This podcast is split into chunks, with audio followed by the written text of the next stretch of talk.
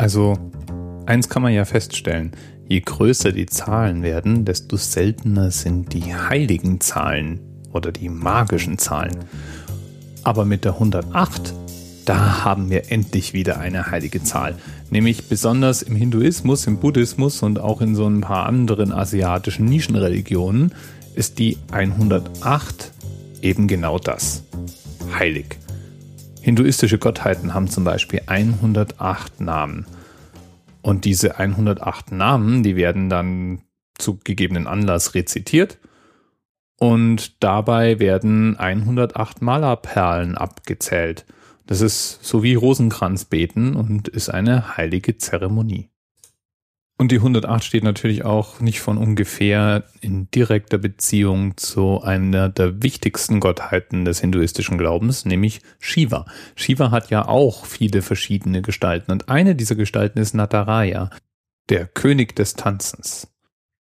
Dieser Tanz, den er in dieser Gestalt aufführt, der Sage nach wahlweise in einem Wettstreit mit der Göttin Kali oder um sich gegen eine Schar heretischer Weiser zur Wehr zu setzen, der hat eben 108 Schritte.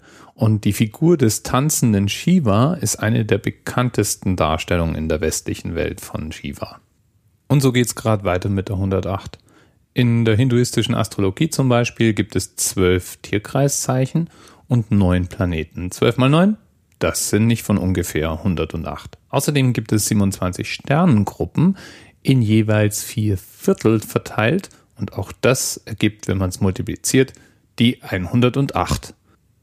Natürlich, wenn das so wichtig ist, hat die 108 auch verschiedene Rollen in den Tempelanlagen, die man vom Hinduismus her kennt. Es gibt beispielsweise eine Tempelanlage, die eigentlich erstmal ein großer Komplex aus 108 kleineren Tempeln ist. Und auch in Angkor Wat, der Tempelanlage der Khmer, die übrigens auf meiner persönlichen Bucketlist relativ weit oben steht. Irgendwann will ich diesen Tempel mal besuchen. Auch dort gibt es sehr, sehr viele Hinweise auf die 108. Ach, und falls du mal in Thailand bist, achte doch auf die Buddha-Statuen. Oft ist es so, dass auf den Fußsohlen thailändischer Buddha-Statuen 108 Symbole zu finden sind. Einfach mal nachzählen und mir dann eine Nachricht schicken, ob es nun wirklich 108 sind.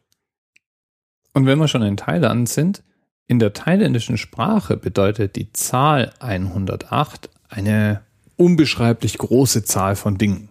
Also unendlich viel.